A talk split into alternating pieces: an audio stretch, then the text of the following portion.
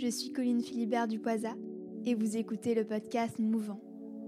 Aujourd'hui, je vous emmène avec moi à la découverte de femmes et d'hommes qui ont en commun la volonté de s'exprimer de manière plurielle, comme de mouvoir leur corps et leur esprit à égalité. Ce sont ceux qui ont l'audace de mêler la sueur et la couleur, leur goût pour le beau et les chronos, de viser les RP, comme de fréquenter les musées. Ici, nous discutons de ce qui les met en mouvement, les nourrit, de ce qui est à l'origine de leur énergie. Nous allons explorer ce qui les inspire pour faire bouger les lignes et entremêler avec sensibilité l'art et le sport.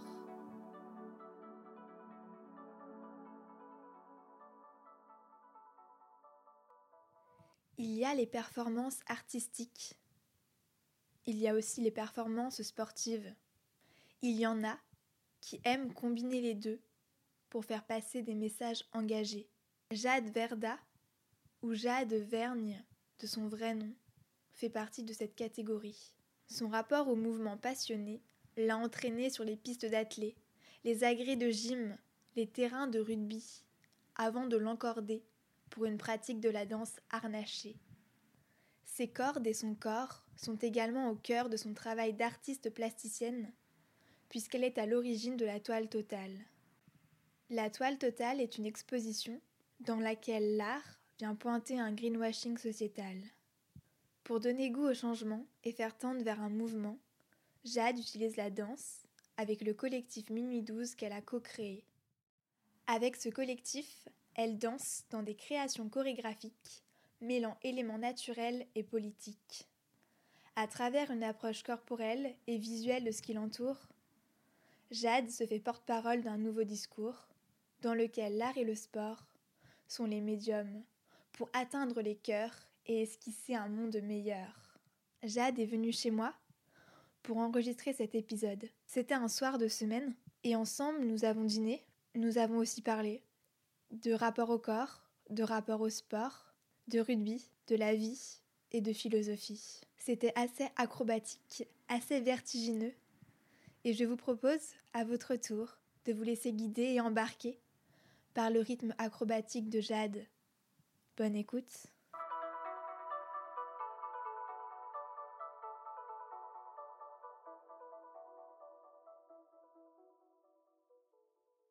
Bonjour Jade.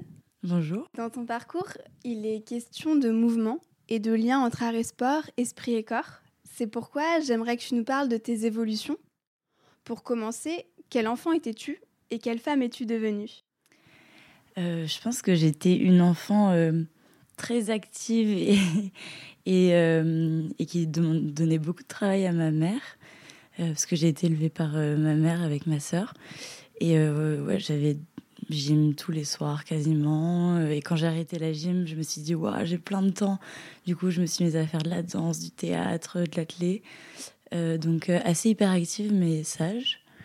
Euh, et quelle femme je suis, euh, même dynamique. Hein euh, dans le collectif Minuit 12, dans lequel bah, enfin, que j'ai cofondé et dans lequel je travaille, souvent on dit qu'on a un peu poussé trop loin les activités extrascolaires. Tu fais beaucoup de choses en même temps? Oui, j'aime bien. Enfin, j'ai pas trop de j'ai pas trop de notion de ce qu'est le travail et ce qui est pas le travail et, et de loisirs, mais en même temps j'aime toutes les choses que j'aime bien faire, j'aime bien faire mon travail. Ouais. Même dans tes études, euh, c'est vrai que tu as été souvent dans plusieurs euh, activités en même temps. Est-ce que c'est quelque chose euh, qui t'épanouissait aussi?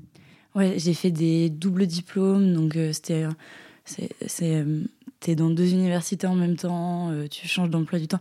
Ça, ça m'épanouissait. Parfois, c'est frustrant parce que tu as l'impression que tu peux pas lire tout dans une matière ou dans, dans une université. Donc j'essaye un peu de cadrer, d'avoir maximum deux projets en même temps, enfin deux gros projets, même s'il y a toujours plein de petits projets dans lesquels euh, je m'engage, je dis oui parce que ça a l'air cool, que les gens sont sympas, donc euh, voilà. Ok, trop bien. Est-ce que tu pourrais nous parler de ton rapport à l'art et au sport et nous dire donc d'abord comment tes passions sont nées et également euh, nous parler de leur place dans ta vie aujourd'hui? Euh, pour le sport, c'est assez euh, simple parce que je viens d'une famille de sportifs. Donc, euh, j'ai fait du sport. Enfin, moi, quand je rencontrais des enfants à l'école, le premier truc que je demandais, c'était pas comment tu t'appelles, c'était quel sport tu fais. Et je pensais que c'était vraiment un truc de définition, genre dans la carte d'identité, tu vois, il y avait le sport. donc, j'ai fait de la gym très tôt. Et l'aspect créatif, c'est beaucoup plus étonnant parce que personne n'est dans le milieu artistique dans ma famille. Et et on m'a pas spécialement euh, emmené là-bas, mais on m'a toujours vu un peu comme euh, un ovni dans la famille. Genre, euh, j'aimais trop l'école, j'adorais créer des trucs, mais personne m'a jamais jugé. Donc en fait, enfin, tout le monde m'a encouragé dans ce que je faisais. et j'ai, enfin, j'ai toujours créé, dessiné plein de trucs. Et j'ai commencé surtout par la photo au collège. En cinquième, j'ai acheté un appareil photo sur le Bon Coin. Euh, à 80 euros. Euh, j'avais mis toutes mes économies dedans, vraiment. Et, euh, et j'ai commencé à faire de la photo comme ça. Et, et après, même, à ce que ce soit un, un peu mon, mon petit taf, quoi. Au lieu de faire du babysitting, je faisais de la photo. Donc, je rachetais après des meilleurs appareils photo et tout. Donc, ça a commencé comme ça. Et je pense entouré de plein d'amis, toujours chauds pour des projets un peu fous. Trop chouette, trop trop bien. Il euh, y a quelque chose d'assez euh, hybride dans la danse, à mon sens, puisque c'est une discipline qui va être au croisement de l'art et du sport. Justement, à la fin du mois de novembre, tu participais à une déambulation chorégraphique qui était intitulée SIM avec le collectif Minuit 12 dans les salles du musée d'Orsay. Cette déambulation, elle venait vraiment questionner la place de la forêt au cœur d'une institution culturelle qui est pourtant très urbaine. Euh, du coup, je me demandais comment est-ce que tu parviens à jongler avec ces influences multiples et pourtant qui sont présentées comme des opposés, l'art et le sport, la nature et la culture, le temps du politique et le temps de la création. Oui, justement, je travaille, euh, je, fais aussi de, la recherche en philo. Ouais. Euh, et je travaille sur comment mettre, on va dire, critiquer les dualismes, donc tous ceux que tu viens de citer, et quels sont les points de rencontre, à la fois dans mes pratiques, mais dans, dans ces, prétendus dualismes qu'on a créés. Euh, et le point de rencontre que j'ai trouvé, c'est le corps. Euh, c'est le point commun qu'il y a dans le sport et, euh, et l'artistique. C'est la danse, mais pas que la danse. de manière générale, par exemple, Merleau-Ponty travaille beaucoup sur le peintre et les mouvements du peintre et la perception du peintre. et donc, je m'intéresse au corps comme non seulement outil de sensibilité, mais vraiment objet par lequel on connaît le monde. Euh, et par lequel on, peut connaître le monde, alors que notre, euh, si, on pense d'un point de vue dualiste, notre esprit peut pas euh, comprendre les choses autant que notre corps si on l'a pas vécu, expérimenté.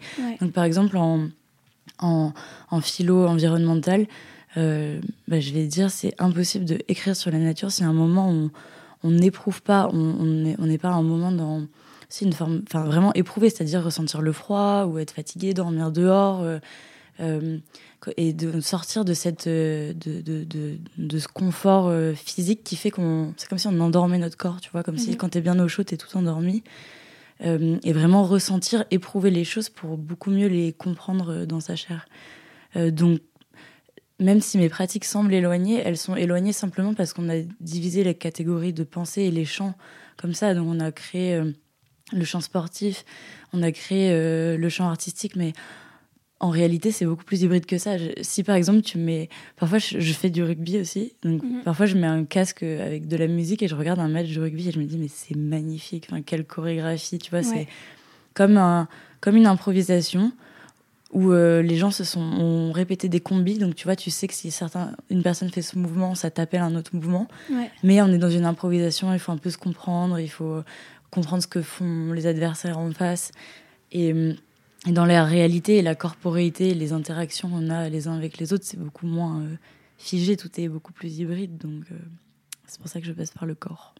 Ouais, même euh, dans tes photos, j'avais vu que tu aimais beaucoup prendre, enfin faire des séries sur les corps, les corps des femmes. tu as beaucoup travaillé là-dessus, même pour faire passer des messages environnementaux. Ouais, j'ai en gros, j'ai tatoué le rapport du GIEC mmh. sur le corps d'une amie. Euh, bon, c'est pas tatoué définitivement, mais ça fait l'effet d'un tatouage vraiment euh, parce que je me suis dit, en général, mes idées partent un peu d'une blague. Là, c'est parce que hum, je sais pas, j'étais à une conférence et, et, la personne disait, je connais quasiment aucun parlementaire qui a lu le rapport du GIEC, mm. sachant que le rapport du GIEC est résumé pour les décideurs politiques aussi. Donc il y a une version de 20 pages résumées pour qu'ils comprennent bien et tout, enfin, de la vulgarisation scientifique, une version de 3 pages. Et ils le lisent pas. Du coup, je me suis dit, mais enfin, il faut que je me le tatoue sur les seins, tu vois, pour qu'ils le lisent. Donc, en fait, je l'ai vraiment fait. Et j'aime bien, parce que j'aime bien les corps, j'aime bien la texture, j'aime bien la diversité, le, le mouvement, le, le, enfin, tout dans le corps. Et je l'aime bien aussi parce que c'est un peu provoquant. Mhm. Euh, et, je trouve que je trouve que il y a, y, a de la, y a beaucoup d'humour dans la provocation. Ouais, carrément. C'est chouette de faire passer des messages de cette façon. Ça change beaucoup de ce qu'on peut voir euh, d'habitude. Et euh, aussi, donc, tu avais parlé de ton, rapport à la nature et cette nécessité d'éprouver. on retrouve justement beaucoup les cinq éléments euh, et le vivant. Dans tes créations chorégraphiques auxquelles tu participes, dans tes photos, dans ton univers tout simplement, on peut citer Écume, La Magma et Sim, donc des créations euh, chorégraphiques que tu as créées avec Minuit 12. On peut penser aussi aux nombreux sports outdoor que tu as pratiqués et à ton rapport vertigineux à l'espace, puisque tu aimes pratiquer la danse verticale en étant encordé. J'aimerais bien que tu nous en parles de ça. Comment est-ce que tu entretiens ton corps et ta créativité également? Est-ce que c'est ton environnement qui te nourrit et, qui te mobilise ainsi? Euh, bah, toutes les créations que tu as citées, c'est ce qu'on fait avec euh, Minuit 12. Et donc, ce qu'on co-crée tout le temps avec euh, Pauline Lida et Justine Sen. Et, et du coup, ce qui m'inspire, mais ce qui nous inspire, c'est beaucoup les, en fait, les discussions qu'on a entre nous, les interactions, les, les différentes expériences qu'on vit. Et oui, notre environnement, nos milieux naturels que ce soit urbain et dans le sens aussi de la lutte sociale, parce que par mhm. exemple, quand euh, on est à Paris, il y a beaucoup de manifs, il y a beaucoup de, d'effervescence, mais la, la, colère aussi, c'est moteur de, de créativité. Et hum, on travaille beaucoup sur ces milieux urbains aussi. Et la nature, enfin les milieux plutôt naturels, même si tout ça est un peu hybride, euh, on travaille plutôt sur euh, sur euh, la beauté, l'émerveillement, la connaissance aussi. Juste de de mhm. pas être que dans un statut de spectateur qui s'émerveille face, mais vraiment faire partie d'eux, connaître, euh, amener dans, dans toutes nos créations des noms d'espèces, amener des connaissances sur des, des, animaux, des vivants, s'inspirer vraiment de d'une connaissance assez fine. Et pour ça, on rencontre des scientifiques. Donc euh, tout, oui, tout ça a une place. Euh, en fait, comme on passe par le corps, on part toujours de nos expériences à nous. Enfin, on part toujours de, de, nous, ce qu'on connaît. Et comme dans le collectif aussi, tout le monde est très euh, différent dans le sens personne n'a le même style de danse. Du coup, pas les mêmes corps, pas les mhm. mêmes rapports au corps, pas les mêmes morphologies. Donc tout est tout le monde est très différent et c'est hyper intéressant de créer ensemble parce que parce qu'on ne peut, en fait, nos créations ne pourraient pas être créées par une seule personne. Elles sont vraiment co-créées euh, parce que personne se ressemble. Et ça, c'est trop bien. Et ça, ça, ça, crée ce, un peu ce magma hybride, cette espèce d'effervescence que tu as dans un milieu naturel qui est en bonne mhm. santé, tu vois, où il y a beaucoup de diversité. Euh, donc ça, c'est pour les milieux naturels. Et pour la danse verticale, euh, la danse verticale, c'est une pratique de danse qui ressemble un peu à l'escalade. En gros, on est accroché à une corde, comme euh, par exemple à une falaise ou à une façade, mhm. et on est vraiment à la verticale. Donc on a les pieds contre, euh, contre la façade et notre corps, il faut imaginer qu'il est euh, parallèle au sol. On est accroché à la corde et ça permet de, en poussant, on peut s'écarter du mur, revenir et on peut faire des, des tours, on peut danser et ça fait un peu une sensation de vol et un effet de vol aussi. Et ça, c'est, enfin, la sensation est incroyable. Euh, ça paraît simple, mais c'est assez difficile en réalité et c'est assez douloureux aussi parce qu'il y a le harnais qui fait mal sur les hanches, les cuisses. Euh, mais j'adore cette pratique parce que euh, elle croise un aspect très technique de des accroches en escalade. Donc un peu le, c'est mon côté techos du sport, je pense, tu vois, qui ressort. Et en même temps, il y a une possibilité hyper large parce que tout dépend de l'endroit où tu t'insères, de l'architecture. Tu peux aussi bien être en falaise dans les calanques, euh, mm. genre à Marseille, ou euh, être euh, sur une façade d'une immense tour à la Défense, tu vois. et du coup, il y a aussi des possibilités en termes de créativité parce que on peut à la fois être dans un milieu naturel, mais à la fois être dans un milieu urbain et reprendre aussi des codes de euh, la manifestation. Ça, c'est ce qu'on fait beaucoup euh, avec Minuit 12, parce que du coup, on est aussi, euh, enfin, fait de l'activisme écologique. Et par exemple, si tu vas en manif, tu as souvent des cordistes de différentes assos, donc je sais pas, Greenpeace, Alternativa, qui montent pour accrocher des grands drapeaux. Ou des... Ça, c'est des cordistes. Et en fait, en danse verticale, c'est pareil, il faut être cordiste. Donc, on peut penser à des formats après d'activisme où il y aurait aussi, en plus de la danse, euh, accroché Ah ouais. aux façades. Ah, hyper chouette, c'est génial. La marge de temps que tu as réussi à, à trouver pour euh, créer et avoir euh, de l'espace et de la liberté, tu penses que tu l'as conquis comment Quand? Est-ce que c'est à travers tes études euh? Ouais, alors, est-ce que comment j'ai conquis cette liberté? Je sais pas. En vrai, c'est quand on a lancé Minuit 12, on s'est dit, ok, il va y avoir deux ans ultra galère, Ouais. hyper freestyle, où on va devoir faire plein de taf à côté pour Mm. euh, lancer le truc. Et on s'est dit, on préfère faire un taf alimentaire que euh, pervertir ce qu'on fait, tu vois, accepter Ouais. un partenariat avec quelqu'un qu'on n'aime pas, une marque qu'on n'aime pas et tout. Et on s'y tient. Euh, du coup, c'est assez euh, freestyle. Enfin, c'est quand même beaucoup de déter, mais je trouve que j'ai la liberté de le faire. Et je prends cette liberté parce qu'avant, j'ai fait 5 ans d'études, Ouais. Euh, des bonnes études, et que je sais que si jamais euh, ça le fait pas, je peux trouver un travail et ça ira. Parce que Mhm. moi, je viens pas d'une famille qui a beaucoup d'argent. On m'a toujours dit un matelas, c'est bien, parce que vas-y, être dans le rouge tous les mois, c'est galère et tout. Euh, donc, j'ai assez confiance, tu vois. Ouais. Euh, et du coup, ma, ces études-là, enfin, moi, j'essaye de pas être euh, idéaliste, tu vois, et d'être en mode ouh, on fait que ce qu'on aime dans la vie Oui. et tout. Genre, je trouve que travailler pour gagner de l'argent, c'est bien aussi, tu vois. Bien sûr. Euh, donc euh, là, on s'est donné ces deux ans. J'ai l'impression que ça marche, qu'on va y arriver. Ouais.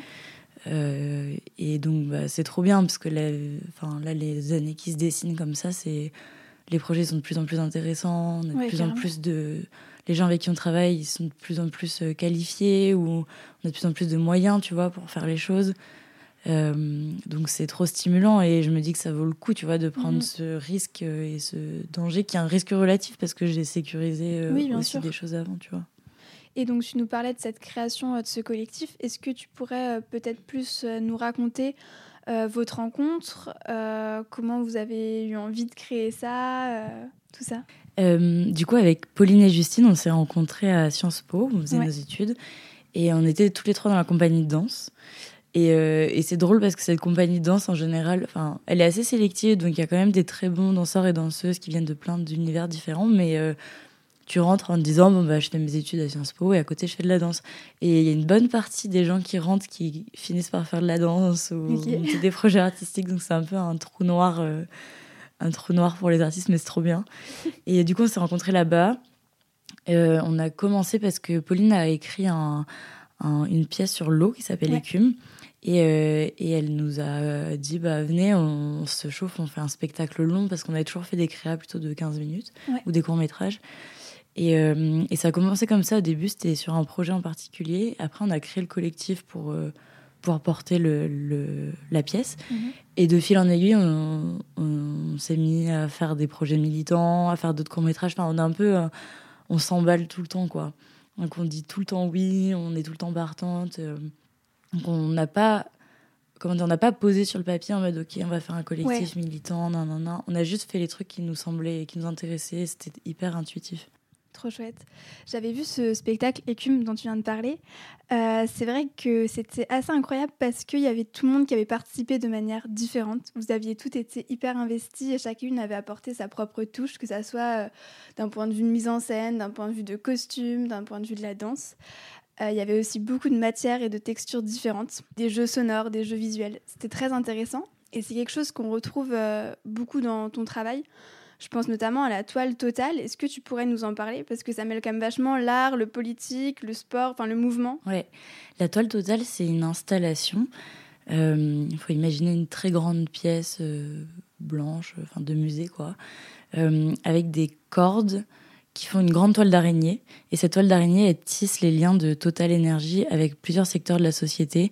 Donc, par exemple, le secteur culturel, le, le musée Ouais. du Louvre, l'Institut du monde arabe, secteur sportif, les universités, centres de recherche, les banques, les lobbies, l'État, euh, euh, les affaires étrangères, enfin bref, partout. Et en fait, ça, c'est le résultat de trois mois de, de travail et d'enquête euh, pour essayer de comprendre et matérialiser quels sont les liens d'influence de Total et qu'est-ce qui fait, en fait, que Total peut continuer d'investir massivement dans des projets fossiles, Ouais. alors que tout le monde dit stop, on arrête, en fait vraiment c'est plus le programme et tout.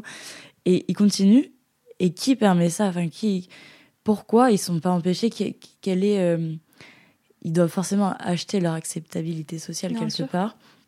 Et du coup, c'est un peu ces liens d'influence et voir donc leur stratégie de s'immiscer partout pour contrôler, pour créer de l'autocensure. Euh, donc, par exemple, les institutions culturelles, à chaque fois que Total est présent, ça veut dire que des artistes qui vont critiquer toutes les firmes pétrolières, Mhm. est-ce qu'ils vont vraiment être exposés dans ces endroits-là? Est-ce que vraiment il y a la place pour ce désaccord-là, qui est quand même un désaccord euh, majeur actuellement, parce Ouais. que c'est ce qui met euh, grandement en péril la vie sur Terre Euh, Donc j'ai essayé de matérialiser tout ça sous le forme de toile d'araignée. Donc euh, on pouvait se balader au milieu et, et ça, ça- c'était un peu comme un labyrinthe, quoi. Ça Mhm. donnait envie d'aller voir. euh, il y avait des petites pancartes accrochées et d'un côté, tu avais bah, par exemple le musée du Louvre et de l'autre côté l'explication de la nature des liens. Euh, et donc voilà, les gens déambulaient au milieu, euh, regardaient. On a aussi performé avec Minuit 12 pour euh, Ouais. le vernissage. Euh, et ça a été un peu en continuité avec mon travail sur les cordes. Moi, dans l'idée, Mhm. genre, là, l'endroit où j'ai exposé, on pouvait pas, mais on, on pourrait penser à, avoir une toile avec des danseurs aussi Ouais. en danse suspendue au milieu. Donc voilà, toujours euh, ce travail avec les cordes, les nœuds, euh, les conflits d'intérêts. Mhm. Je trouve que dans tous tes projets, il y a quand même beaucoup d'audace. Euh, faire euh, un travail, une recherche et une exposition, une performance, une installation sur Total, alors que, comme tu l'as dit, ils sont un peu immiscés de partout. C'était quand même sacrément audacieux. Est-ce que des fois, tu as peur, ou peut-être avec le collectif, est-ce que vous avez peur de porter ce genre de projet, d'être rejeté? Euh, c'est une question qu'on nous pose beaucoup. Est-ce que vous n'avez pas peur de vous fermer des portes Mm. Euh, On en ferme forcément, mais tant mieux, c'est qu'elles ne méritaient Ouais. pas d'être ouvertes. Euh, mais c'est une vraie question pour les artistes parce que, parce que beaucoup. En fait, le secteur culturel est énormément financé par les grandes entreprises et de plus en plus, l'État se repose énormément sur les grandes entreprises avec le système du mécénat. Donc, par exemple, en art contemporain, il y a la Fondation Pinault. Et je sais que pas mal d'artistes, parfois, sont frileux à faire des trucs trop engagés. Ils vont porter des propos, euh, je sais pas, anticonsuméristes, par exemple, mais de manière très, très détournée, Oui. tu vois. Euh, parce qu'il faut pas que ça mette en péril leur carrière, et c'est déjà très dur d'être artiste, c'est un Mhm. combat en soi.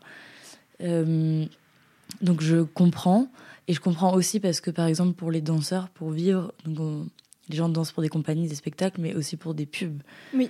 Euh, et c'est quand même ce qui rapporte le mieux. En, en ciné, c'est pareil.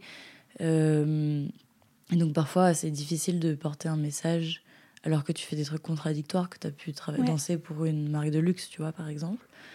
Euh, mais je pense que il faut accepter que déjà, euh, parfois, il faut gagner sa vie. Et genre, euh, c'est, enfin, moi, je demande pas aux artistes d'être parfaits sur ça, on s'en fout. Et surtout, euh, le truc qu'on voit, c'est qu'en fait, on en ouvre des portes. Mhm. On en ouvre pas que parce, que- parce qu'on fait, aussi parce que il y a beaucoup de militants, d'associations qui travaillent depuis des années et toujours à faire que les institutions culturelles s'ouvrent et juste se transforment et pas juste en surface. Ça avance doucement, tu vois. Mais en vrai, on en ouvre. Le musée d'Orsay, ils sont venus nous Ouais. voir pour ça, alors que quelques mois avant, ils se sont pris de la sauce tomate sur leurs œuvres. Mhm. Donc, ils se sont quand même remis en question et se sont dit c'est quoi notre rôle? Est-ce Mhm. que notre rôle, c'est juste de. Et c'est déjà intéressant et bien de isoler tous les bâtiments du musée d'Orsay, mais est-ce que c'est que ça? Quels artistes on expose Qui on fait venir? Est-ce qu'on accueille des activistes chez nous? Oui, tu vois, donc ils ouvrent les portes. Euh, et dans ces moments de, de rencontre, il y a aussi des discussions de qui vous finance. Euh, Mhm. Nous, on vient s'il n'y a pas Total. Euh, donc il commence à y avoir une pression réciproque. Donc je pense qu'on ouvre des portes, on en ferme d'autres, mais euh, on en ouvre plus qu'on en ferme. C'est intéressant euh, de, ouais, de se poser cette question et d'être euh, éveillé sur, euh, bah, sur toutes ces notions-là de financement qui sont derrière les institutions culturelles dont vous avez besoin forcément pour être représenté et pour exister. J'ai une autre question qui n'a pas forcément à voir, mais qui a à voir quand même avec ton militantisme et ton énergie. J'ai l'impression comme ça à t'écouter, à devoir danser, créer, euh, que tu as toujours le corps et l'esprit en mouvement. Donc je me demandais si des fois tu es fatiguée, si tu te laisses aller à la passivité, peut-être euh, un peu à, à la perte de l'espoir, toi qui sembles si, euh, si audacieuse et pleine d'espoir pour l'avenir. Je dors beaucoup. Non, si parfois je suis fatiguée, mais comme tout le monde, des trucs de surmenage. Enfin, l'année Mhm. dernière, on a monté pas mal de trucs avec Minuit 12 et la fin de l'année, c'était horrible, on n'en pouvait plus. Mais euh, on est allé jusqu'au bout, on a vraiment pris deux mois euh, d'été euh, de vacances, quoi. Ouais. Je sais, en fait, je sais pas si j'ai beaucoup d'espoir dans l'absolu. Enfin, j'ai pas, de- enfin, en mode, j'ai pas de l'espoir. on va réussir à transformer la société, on va tout ça.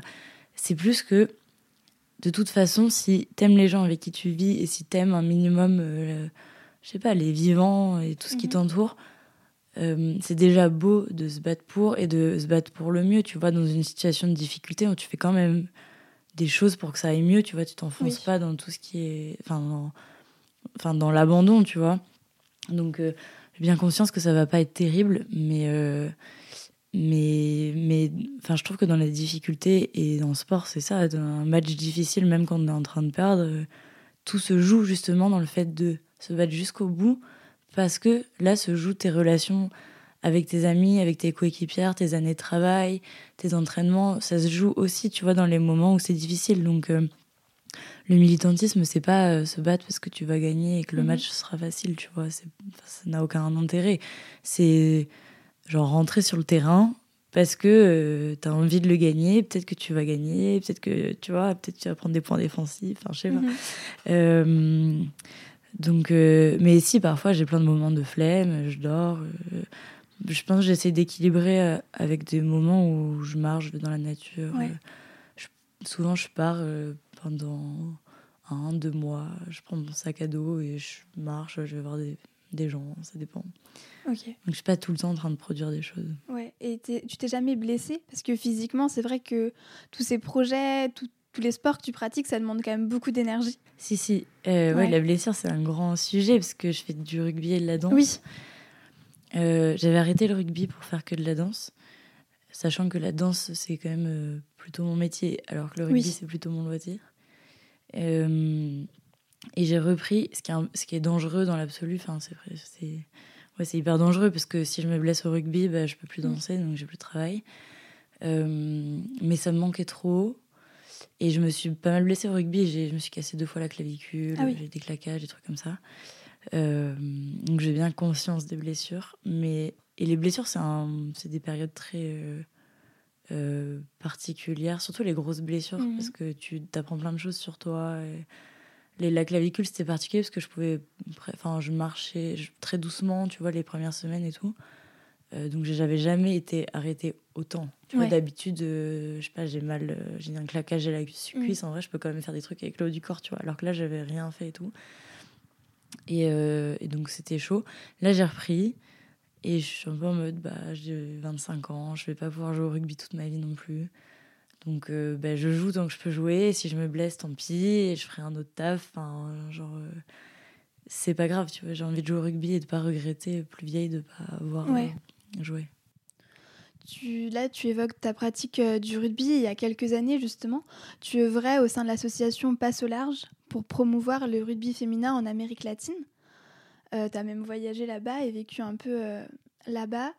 Euh, plus récemment, en lien avec ta participation au documentaire Pourquoi on se bat, réalisé avec Camille Etienne et Solal Moisan, tu as dit vouloir créer une lutte qui donne envie et mettre du beau dans le militantisme. Ton engagement et tes façons de t'exprimer euh, d'un point de vue artistique et sportif me semblent multiples. Pourtant, j'ai quand même l'impression que tu as un peu des terrains de prédilection, les cordes, le corps.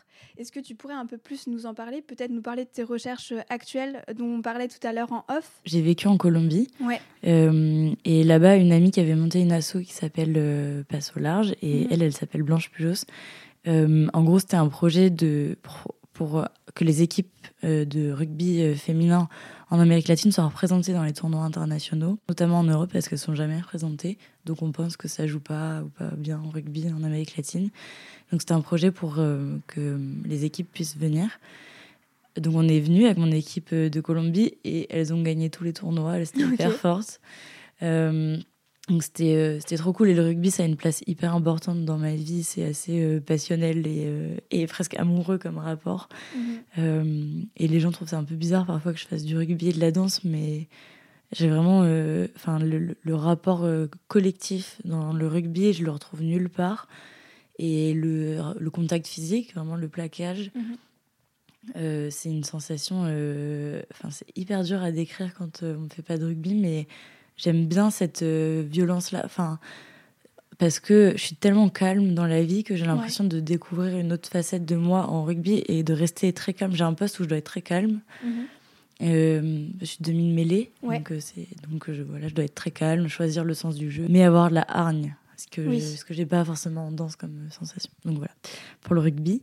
Et, euh, et pour mes sujets de recherche, ouais, en, réalité, c'est assez, c'est assez clair et précis. Donc c'est travailler sur le corps, et euh, les cordes. Euh, j'aime bien la matérialité, donc le rapport des cordes avec d'autres matières, euh, les, des corps avec d'autres matières et des cordes avec les corps. Ouais. et, et du coup, je travaille sur ça à la fois en danse, en danse verticale, en installation, donc avec la toile totale, donc, vraiment des systèmes d'accroche, de nœuds, et aussi en philo. Euh, parce que là, en ce moment, par exemple, je travaille sur Donna Haraway, qui est une philosophe américaine, euh, philosophe des sciences aussi, qui a beaucoup écrit euh, sur la nature, l'environnement, le féminisme. et elle, est, elle a une écriture très imagée, très mhm. texturée. et du, elle parle beaucoup de nouer euh, et son, sa philosophie, c'est vraiment une philosophie de l'hybridation. Que, donc, à la fois, des, elle a parlé des cyborgs, elle a parlé de l'hybridation de elle et sa chienne, euh, de, tout, plein de sujets et traités de manière hyper loufoque. Et elle parle vraiment de ses nœuds, de ses liens. Euh, et voilà, du coup, je m'intéresse vraiment à tous ces, tous ces lieux, ces interstices d'hybridation où il n'y a plus de frontières mhm. précises entre les choses, sans pour autant qu'elles fusionnent mais vraiment ce rapport euh, d'altérité et de et de et de d'embrassement des choses les unes avec les autres. Ok, c'est hyper intéressant. Et euh, par rapport aux cordes, euh, je sais pas si, enfin, si c'est quelque chose que tu as théorisé, mais quand tu es parti pour le documentaire Pourquoi on se bat, donc vous êtes parti en bateau, c'est ça? Est-ce que du coup il y avait encore quelque chose par rapport aux cordes, une recherche de comprendre la navigation les nœuds marins. Et comment du coup tu as, vécu ce moment euh, sur le bateau sans pouvoir vraiment faire de sport? Comment tu as géré ça? Euh, Ouais, je l'avais pas euh, vraiment conscientisé euh, sur les cordes, mais en fait j'ai fait pas mal de photos des cordes sur ah le bateau. Et je suis montée au mât aussi à un moment. donc c'est pareil système, c'est le même système qu'en danse verticale pour monter. Euh, et, j'aime trop. Et le, ouais, de pas faire de sport, c'était horrible. En vrai, euh, moi, j'avais les jambes qui bouillonnaient. En fait, sur un bateau, tu... c'est physique sur le haut du corps. Le mhm. bas du corps, euh, c'est petit un bateau. Les marins, ils ont des jambes très fines d'ailleurs. Donc, pour une rugby woman, c'était hyper dur. Et d'ailleurs, quand on est arrivé à terre, on a fait le soir, on a fait une séance de gainage, tu vois, pour se remettre un peu en forme. On avait tous le dos bloqué le lendemain, c'était horrible. Ah ouais. Enfin, bref. Donc, euh, non, c'était intense comme euh, expérience. Euh, mais oui, j'ai adoré les cordes, les nœuds marins, les manips, mhm. enfin vraiment tout ce qui est technique, tu vois, de, de, de nœuds, d'accroche, logique de comment tu tires quelle corde, ça met la voile où et tout. Ouais. Donc ça, c'est trop intéressant. Ah, ça devait être passionnant. En plus, tu as vraiment vécu le quotidien. Ça a duré combien de temps cette traversée? Deux semaines. Ah ouais. Donc tu étais vraiment au plus proche des marins pendant deux semaines. Ouais, des, bah ouais, des, des skippers. Bah, on était avec eux, on faisait l'écart avec eux. Ah oui. Du coup, euh, c'était vraiment, euh, on a appris plein de choses. Et en plus, c'est une traversée assez difficile. Du coup, on est parti de Brest jusqu'à Reykjavik. C'est l'Atlantique Nord. Et euh, du coup, c'est une mer très difficile, enfin, parce que mhm. parce qu'il y a beaucoup de dépression, ça change beaucoup la météo. donc eux, ils avaient tenté deux fois cette traversée, ils n'avaient pas réussi, ils avaient rebroussé chemin. Et donc c'était la troisième fois. Ah oui. Et on est parti avec eux. Et donc, et ça l'a fait, on est arrivé à destination. Mais euh, du coup, pour une première expérience de traversée, c'était assez intense. Ouais, j'imagine. J'ai l'impression que dans tous les sports que tu pratiques, dans ta vie en général, et à travers cette traversée aussi, il y a vachement une, idée d'adaptation. Euh, j'ai l'impression que tu t'adaptes euh, vachement facilement. Est-ce que c'est quelque chose que, qui est lié à ton histoire personnelle, quelque chose que tu remarques dans ta vie, cette capacité de s'adapter un mm. peu à tous les environnements?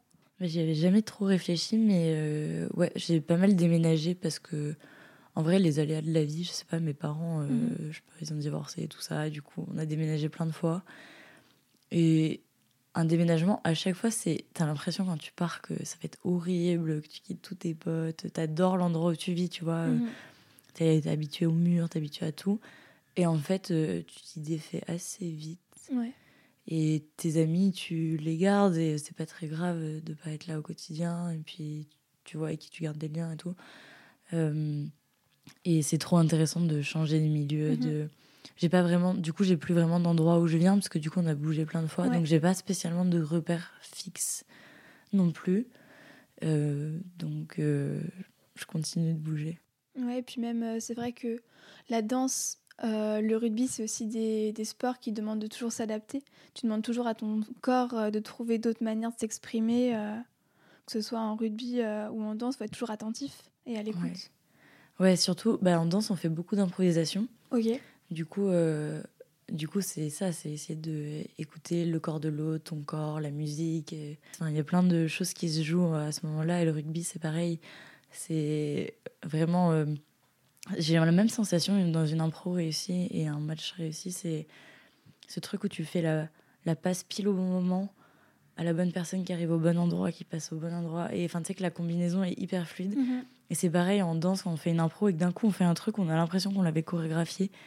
Et, et genre, et t'as l'impression du geste parfait. Ouais. Et ça, c'est toujours euh, euh, momentané, tu vois, c'est très fin et tout. Ouais. Mais genre, je pense que c'est pour ça, entièrement pour ça qu'on fait du sport euh, à ces moments-là. Enfin, moi, c'est pour cette recherche de sensation de, de comme une petite étincelle de ah, c'était parfaitement le bon moment, c'était parfaitement bien réalisé. Et Mhm. ça s'est fait euh, avec tout le temps de la répétition, de l'entraînement. Mais là, ça s'est fait sans réfléchir. Donc, Ouais. t'as l'impression d'avoir improvisé quelque chose. Avec fluidité. Ouais. Tu viens de parler de, de réussite et c'est vrai que la notion de réussite, de performance, c'est quelque chose qu'on retrouve dans l'art comme dans le sport. C'est une question un peu vaste, mais pour toi, ce serait quoi réussir sa vie? Bah, moi, en vrai, c'est assez euh, personnel. Enfin, c'est réussir à, à être là pour euh, ma famille, mes amis. euh. Ouais, j'ai pas spécialement d'ambition euh, perso. Par contre, enfin, par contre, si je pense au collectif, par exemple, Minuit 12, je sais pas, j'aimerais bien euh, bah, qu'on fasse des projets qui nous font kiffer, qu'on monte des trucs, qu'on soit fiers de ce qu'on présente et tout. Mais, mais parce que c'est un projet collectif, parce qu'on Oui. le monte, euh, c'est une famille, tu vois. euh, Il y a Pauline, Justine, Inès qui fait toutes les compos des sons, qui danse aussi, qui est là depuis le début. Donc euh, c'est un peu quelque chose qu'on construit ensemble, qu'on fait à notre image, selon nos idées, qui ressemble pas à quelque chose qui existe déjà. Donc euh, donc c'est, enfin, comme je sais pas trop exprimer les choses euh, euh, très fort, tu vois. souvent j'ai besoin de faire des choses avec mes amis, Ouais. ou créer des choses pour qu'on on ressente des sensations fortes ensemble, tu vois. Tu viens de mentionner ce besoin de créer à plusieurs euh, et même de vivre des aventures à plusieurs, comme on a parlé du documentaire euh, que vous avez co-réalisé à trois. J'ai l'impression que le collectif, c'est hyper important dans ta vie. Est-ce que tu pourrais nous parler justement un peu de cette notion de collectivité que, que tu sembles appliquer un peu de partout, dans l'art, comme dans le sport, comme dans ton quotidien euh? Ouais, c'est très drôle que je sois aussi collective alors que je suis très euh, sauvage. Ok. Enfin, Mes potes, ils m'appellent l'enfant sauvage parce que parfois j'ai besoin d'être seule et parce que souvent je, enfin, j'ai l'air d'un enfant sauvage, genre j'escalade plein de trucs, part dans la nature et tout. Mais en vrai, je fais tout le temps des choses avec des gens, avec euh, mes amis. J'aime bien partager, euh, ouais, partager la, la création. Je sais pas trop pourquoi. Je sais pas, je pense que c'est un. En fait, à partir du moment où tu goûtes à la sensation du collectif, je trouve Mhm. que euh, c'est incroyable et qu'en plus c'est sain. Parce que hum, faire des choses pour soi-même, pour avoir son nom, moi ça me gêne Mhm. en fait, tu vois, qu'il y ait mon nom en, en grand euh, ou ma tête et tout. Alors que si c'est genre collectif Minuit 12 avec euh, toute l'équipe, bah, je suis trop fière, tu vois. Donc, donc je pense que c'est plus sain pour l'ego d'aimer le collectif que d'aimer le. Après, c'est bien de faire des choses euh, tout seul et tout, tu vois, mais. Mais là, y a, même quand tu fais quelque chose tout seul que tu portes en ton nom, t'as toujours plein de gens qui t'ont entouré. Et tu fais jamais un truc euh, tout seul, tout seul. Et, et voilà. Puis même, j'ai l'impression que t'es hyper. euh, Enfin, t'es dans des projets où vous êtes hyper complémentaires tous à chaque fois, et du coup, chacun apporte quelque chose de différent que les autres auraient pas forcément, et c'est grâce à ça que vous en ressortez grandi, quoi. Ouais, parce que déjà, tu vois, comme je m'intéresse à plein de trucs et que j'ai une tendance à, à- genre la curiosité, j'essaye de me contrôler, me dire non, chacun fait les trucs dans lesquels il est, il est bon Ouais. ou qu'il aime et tout. Euh, et, et, ça, c'est trop bien, tu vois. De... Enfin, moi, j'aime trop la sensation de. On travaille ensemble et l'autre personne me montre, le, je sais pas, l'idée que j'avais, mais que je savais pas faire en beaucoup mieux que ce que j'avais mhm. imaginé. Et là, je me dis, tu vois, là, c'est vraiment pertinent. Euh, on ait travaillé ensemble. Que... Et c'est je trouve que c'est sain. Tu vois, il y a même ce truc. En fait, c'est juste que la manière de médiatiser, la manière de tout centrer tout le temps sur euh, l'artiste. Mhm. Tu vois, par exemple, sur les, en littérature, on, on, passe notre vie à faire du storytelling sur les auteurs. À, tel point que parfois on se désintéresse de l'œuvre, alors que c'est quand même l'objet et que l'œuvre a aussi une vie en elle-même. Euh, et je trouve que c'est vraiment un défaut, tu mhm. vois, de, de cette structure médiatique de, de notre société, de toujours mettre les égaux au centre alors que c'est pas si important que ça. C'est un peu important, un peu intéressant, mais pas autant. Ouais, carrément. Euh, j'aurais deux, trois questions à te poser pour finir. Euh, notamment, j'aurais voulu savoir si tu avais une expérience sportive à nous partager. Non, mais ce que j'aime bien, tu vois, et que là, quand on a créé euh, la chorégraphie pour le musée d'Orsay, on, a, on a travaillé longtemps, enfin vraiment plusieurs mois sur le projet, sur les costumes, sur plein de choses. Et ce que j'aime bien, c'est qu'on avait défini des choses. Après, on était en mode, bon, bah, en chorégraphie, c'est parti là. Parfois, on passe trois heures sur un truc. Et la répète d'après, bah, comme on a passé trois heures sur un truc, on commence à le répéter et tout. Et, et là, on se regarde, on se dit, en vrai, euh, j'aime pas, tu vois. Ouais. J'aime pas. Et, et, on peut se le dire parce que ça va, tu vois, mhm. on, se connaît et tout. Et j'aime trop ce côté de remise en question collective, mhm. où d'un coup, on remet en question un truc vraiment qui était fondamental, tu vois, un truc qu'on avait défini dès le début, on n'avait jamais remis en question. Et euh, on est à deux semaines de l'événement on remet en question, tu vois. Et j'aime bien parce que de ces moments un peu de doute sort toujours quelque chose de meilleur. Et le temps long, tu vois, de, de la création, de tu définis quelque chose, tu penses que ça va marcher, en fait, es là, après, en fait, de oser dire euh, j'aime pas cette partie-là qu'il y en ait une en fait dans le groupe qui dise j'aime pas, ça, ça va créer une discussion de deux heures, tu vois. Mhm. Et ça, j'aime trop parce que je pense que seul, on remettrait moins en question et du coup, on irait moins loin dans le processus euh, créatif. Ouais, c'est hyper intéressant, surtout que vos créations, elles ont vraiment euh, des messages et euh, des textures particulières et c'est vraiment hyper important que chacune ait sa place. Ouais, parce qu'en plus, comme du coup, on porte aussi des sujets politiques, mhm. on a beaucoup de débats. Oui. le enfin surtout le politique, le militantisme, il y a beaucoup de d'éléments de langage. Ouais. Mais du coup, c'est des mots très vides aussi, d'une certaine manière.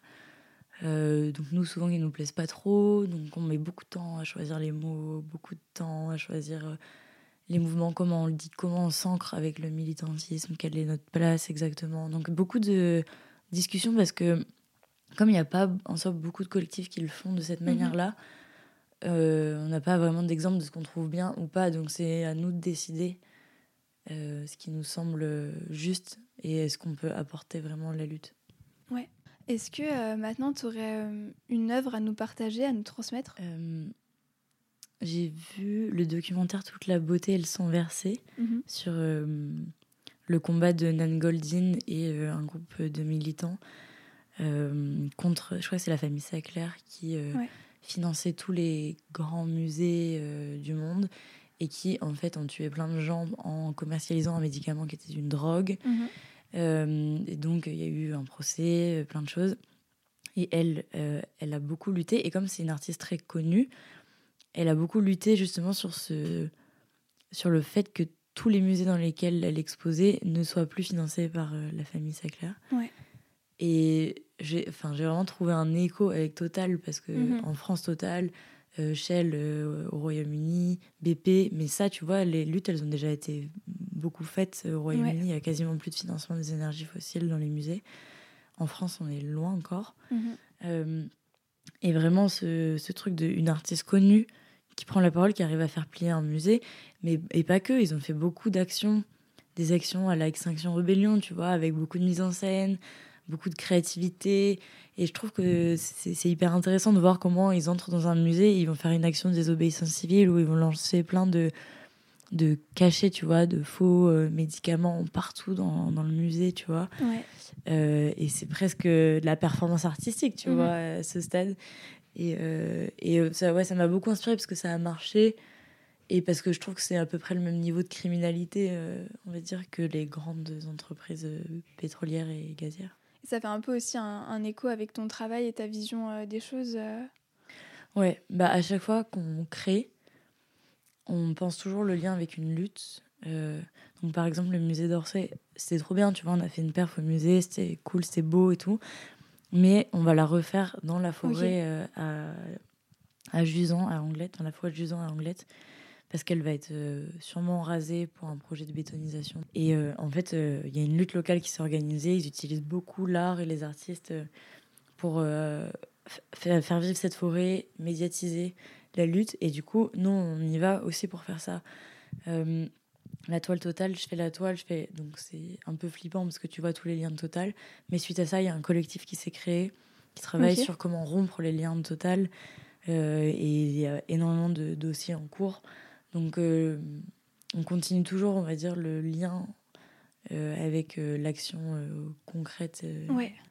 En fait, tous vos spectacles, le but, c'est qu'ils soient pas juste beaux et juste pour une seule, une seule assemblée. Le but, c'est qu'il y ait des échos par la suite, c'est ça? Ouais, on essaye. Et on essaye de faire des collabs un peu étonnantes, tu vois. En soi, on peut penser une collab entre un collectif artistique et le bureau des guides, tu vois, mhm. d'un endroit ou euh, entre euh, un collectif artistique et Anticorps, qui est une association euh, qui lutte contre la corruption. Donc, enfin, tu sais, c'est des sujets pas du tout sexy, pas du tout artistiques sur le papier. Et en fait, dans ces collaborations étonnantes, il y a des choses hyper intéressantes qui peuvent émerger. Et je pense que ça, c'est la, c'est la richesse aussi de avoir fait des études en sciences sociales, en sciences mhm. politiques, en philo, c'est que j'ai moins peur d'aborder ces sujets. Genre là, on me dit, bah, j'enquête sur Total, je vais me plonger dans l'actionnariat de Total, les liens de Total, lire les 700 pages de rapport d'activité de Total. Je peux le faire parce que j'ai enfin, à la fois la connaissance et à la fois je sais qui à qui je peux écrire pour avoir des informations, pour essayer de comprendre et tout. Donc euh, je pense que il faut que ce soit utilisé. Enfin, il faut, il faut vraiment euh, réussir à à repolitiser l'art mhm. en France. Parce que, tu vois, dans les musées, euh, les galeries, on va adorer les artistes de d'autres pays qui sont euh, opposés au système politique de leur pays.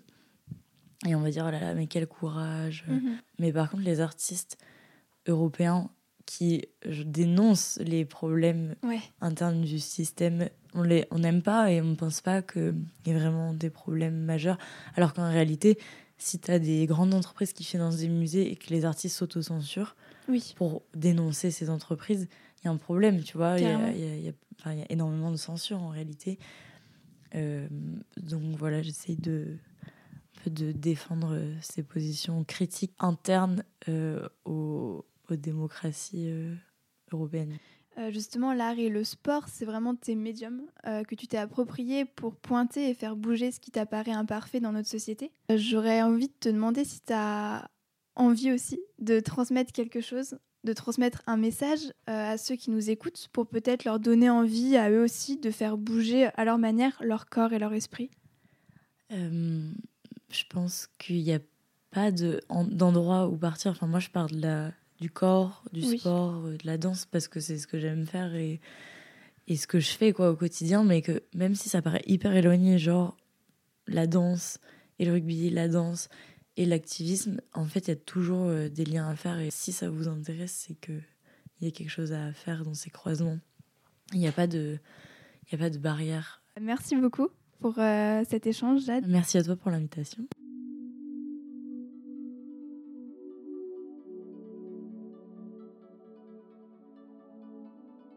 Merci à toi d'avoir pris le temps de nous écouter jusque-là. Je t'invite à t'abonner au podcast, à me laisser ton avis et à parcourir notre compte Instagram Mouvant Média pour continuer à explorer et à échanger autour de ce qui nous fait vibrer